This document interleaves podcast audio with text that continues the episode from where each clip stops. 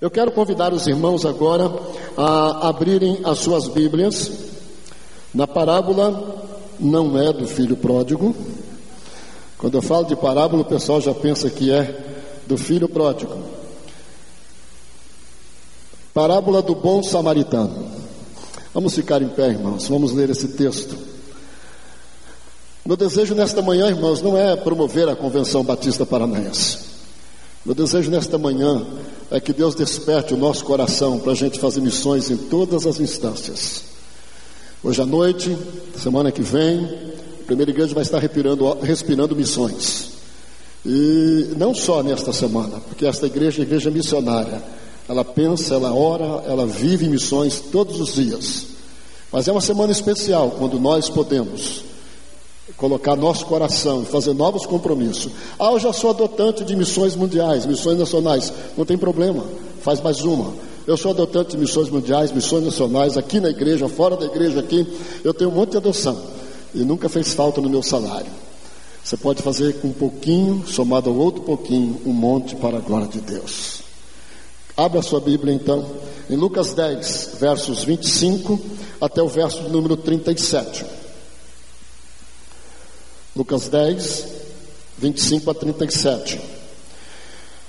Um mestre da lei se levantou e, querendo encontrar alguma prova contra Jesus, perguntou: Mestre, o que devo fazer para conseguir a vida eterna? Jesus respondeu: O que é que as Escrituras sagradas dizem a respeito disso? E como é que você entende o que elas dizem? O homem respondeu: Ame o Senhor, seu Deus, com todo o seu coração, com toda a alma, com todas as forças e com toda a mente. E ame ao seu próximo como você ama a você mesmo. A sua resposta está certa, disse Jesus. Faça isso e você viverá. Porém, o mestre da lei, querendo se desculpar, perguntou: Mas quem é o meu próximo? Jesus respondeu assim: Um homem estava descendo de Jerusalém para Jericó. No caminho, alguns ladrões o assaltaram, tiraram a sua roupa, bateram nele e o deixaram quase morto.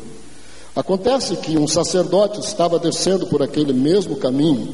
Quando viu o homem, tratou de passar para o outro lado da estrada. Também um levita passou por ali, olhou e também foi embora pelo outro lado da estrada. Mas um samaritano que estava viajando por aquele caminho chegou até ali. Quando viu o homem, ficou com muita pena dele.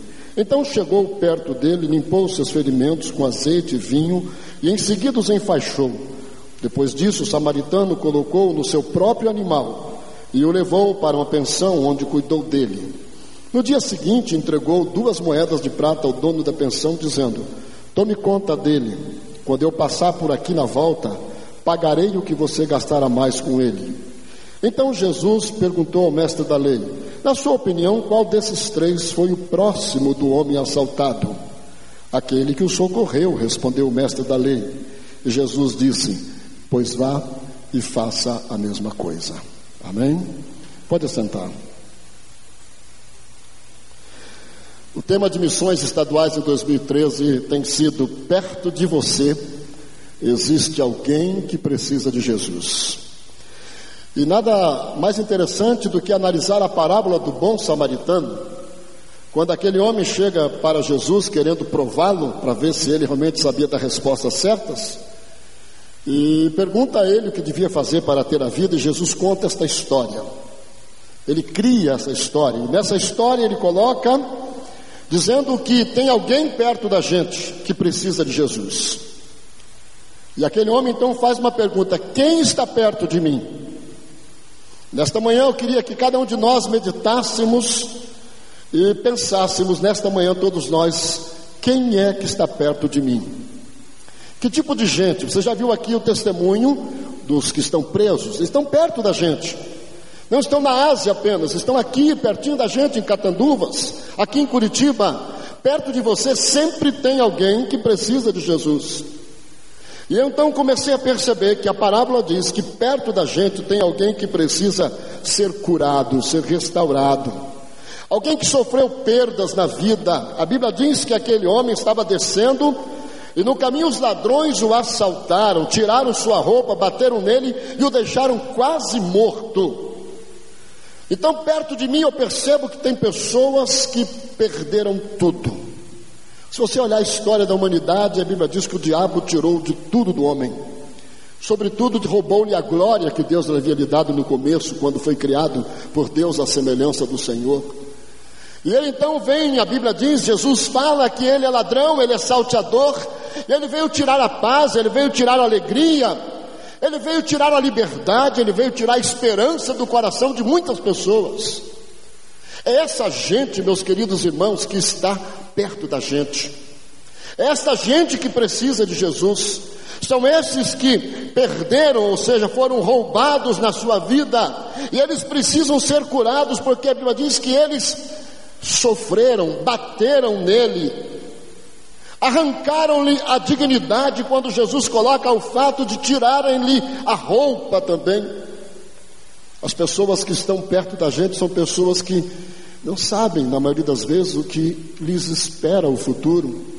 Pessoas que não têm mais esperança, pessoas que perderam tudo, pessoas que nem a dignidade mais têm não são apenas os descalizados de Fernando Collor, mas são pessoas que perderam toda a dignidade na sua vida. Milhões de brasileiros que ainda vivem e não têm esperança. A Bíblia diz que perto de mim tem alguém que foi ferido, ferido de alma. E a Bíblia diz que um samaritano que estava viajando por aquele caminho, quando viu o homem, ficou com muita pena dele e então chegou, presta atenção, perto dele. Perto dele, se aproximou dele, estava perto. E a Bíblia diz que ele limpou suas feridas, ele curou, a, a, enfaixou as feridas. E Jesus conta essa história para, para lembrar que, além de honrar ao Senhor, nós precisamos também amar o próximo. O que de melhor posso fazer por ele é dar a cura da sua vida. Nela, Jesus descreve o grau de sofrimento das pessoas e a qualidade da compaixão e do serviço que precisamos fazer e ter. Por isso, meus queridos, nesta manhã, o meu apelo missionário é que tenhamos um coração sensível, não um coração de sacerdote, não um coração de levita, mas um coração samaritano, que quando vê o sofrimento do outro, que embora não conhecendo, se aproxima e vai chega perto e socorre aquela pessoa. É preciso que nós levemos uma restauração completa para as pessoas. Como é bom falar de evangelho da graça de Jesus, mas devemos junto com o evangelho da graça levar a restauração física, emocional, psicológica, a restauração da dignidade das pessoas, a missão integral da igreja não é apenas pregar o Evangelho, mas levar também restauração para a sociedade. É isso que Deus está colocando em nosso coração nesta manhã para compartilhar com os queridos. Devemos nos curvar sobre o que está perto e levar a cura. A Bíblia diz que ele estava para morrer, estava morrendo. Por isso, perto de você, perto de mim, existe alguém que eu preciso socorrer. Ele precisa de Jesus e eu preciso socorrer, eu preciso chegar perto dele. O que tem acontecido na história, meus irmãos, é que a religião inverteu os valores. A igreja do Senhor, as igrejas têm invertido os seus valores. Os sacerdotes e líderes da região estavam muito preocupados com a posição eclesiástica, com a sua função eclesiástica. E eles, quando viram ali, Jesus coloca dizendo que eles viram a pessoa doente, precisando de socorro, mas estavam preocupados demais com o que tinham que fazer, estavam muito ocupados e passaram para o outro lado da rua. Depois vem o levita. O levita, para muitos, são os músicos, são os músicos né? Alguns pensam assim. Os, aqueles que participam do culto também, aqui no caso. Talvez ele estivesse atrasado para o ensaio da banda, quem sabe? E viu aquela situação ali, correu, não, não dá tempo de parar para socorrer. O que eu quero dizer é que as nossas ocupações, até mesmo com a igreja do Senhor, podem nos afastar da visão missionária, a visão de socorrer. Nós não estamos pecando, fazendo coisas desagradáveis aos olhos de Deus, mas o simples fato de nos omitirmos de levar o socorro, de se aproximar das pessoas, eu e você estamos deixando a verdadeira missão da igreja do Senhor para cumprir as outras missões que criamos para nós. É preciso acabar, meus queridos, com a inversão de valores. Ou seja, a negligência do socorro. Jesus mostra, o mestre da lei, que mesmo o religioso é, são insensíveis e mudam o rumo, da, a trajetória, mudam o rumo do caminho, se afastam da direção que precisam ir. Eu quero convidar meu querido irmão de igreja, que nesta manhã a gente tenha uma coragem de tomar uma decisão, dizer assim: de hoje em diante, eu vou olhar mais para quem está perto de mim porque perto de você existe alguém que precisa de Jesus. Amém? Eu quero nesta manhã convidar você a não ser um sacerdote, a não ser um levita, mas ser o bom samaritano. Eu quero convidá-lo a ter este coração, não mudar a trajetória, não buscar as outras coisas que são comuns na vida e são naturais. As coisas naturais da vida às vezes podem fazer-nos mudar da trajetória, não dar atenção devida ao que está perdido e precisando de nós. E nós não podemos continuar, meus queridos, olhando para aqueles que estão sem esperança e sem Deus no mundo e continuar atravessando para o outro lado da rua e deixá-los de largo. Terceira mensagem que eu quero deixar com você nesta manhã: que perto de você existe alguém que eu preciso e você precisa, nós precisamos investir na sua vida. Uma das coisas mais interessantes que Jesus coloca na parábola é que ele mostra um samaritano engajado. Homem disposto a chegar ali e levar o socorro, mas também além de levar o socorro, usar o seu próprio veículo. Não sei se era zero quilômetro, mas pega o seu veículo e a Bíblia diz que ele pôs sobre o seu próprio animal. Ele não disse, olha, agora você espera aí, quando você melhorar, você vai caminhando. Não, ele usou o seu veículo. Se ele tinha sangue, ele sujou o seu veículo. Não sei se você faria isso. Pegar a sua BMW e dizer assim, ô menino sujo aqui da favela, entra aqui que eu vou te levar para você tomar um banho, você fazer. Então, às vezes o pastor faz um apelo missionário, ó oh, irmãos, vamos lá na favela tal, aí você pensa assim, eu vou lá nada, meu carro vai ser todo riscado lá.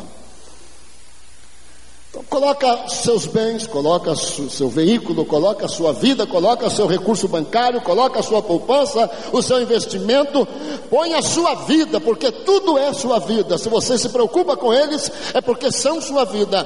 Põe a sua vida, põe o seu coração na obra missionária seu coração na obra missionária. Importe-se com aquele que está caído na beira da estrada. Ele usou tudo que ele tinha. E a Bíblia diz que ele ia caminhando, viajando. E quem viaja normalmente tem pressa. É assim? Nós temos pressa quando viajamos. Queremos logo chegar onde queremos chegar, onde temos que chegar. E a Bíblia diz que ele parou, ele se debruçou, ou seja, ele fez uma pausa nos seus interesses. Hoje eu quero convidar você a fazer uma pausa nos seus interesses e dizer: hoje é domingo, dia do Senhor, hoje é o dia da minha consagração ao Senhor, de meus bens, de minha vida. Eu vou fazer adoção missionária hoje de manhã, hoje à noite, semana que vem. Eu vou estar engajado nesta obra. Eu não vou ficar apenas ouvindo sermões dizendo, ai que maravilha, oh como é, é grande a necessidade do povo. A Bíblia diz que o levita olhou, ele viu de perto a necessidade, mas ele se afastou e foi embora. Tem muitos crentes que fazem isso. Estão cheios, gordos de ouvir informações missionárias. Cheios de ver os desafios missionários, mas estão sempre atravessando para o lado dos seus interesses pessoais, o outro lado da rua, quando Deus está nos desafiando a ficar no lado do necessitado, perto dele. Uma coisa interessante, Jesus é tão sábio, gente, igual ele nunca existiu nem vai existir. Jesus é Deus. Ele coloca um detalhe curioso nessa parábola.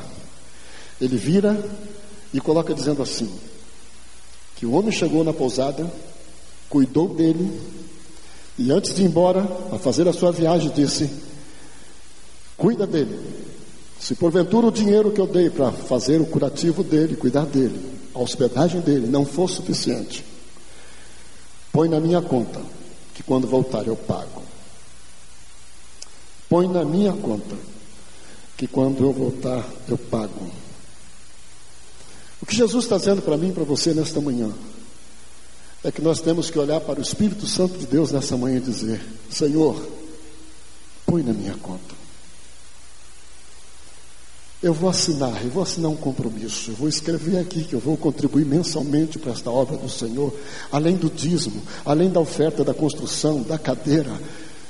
Eu tenho o privilégio de participar de tudo isso, por isso que eu posso falar para você.